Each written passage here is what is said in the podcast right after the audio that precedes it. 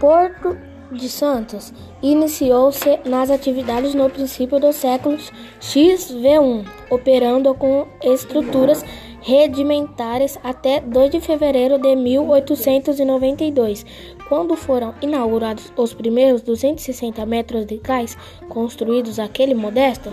atracadouro, tornava-se o primeiro porto organizado do Brasil.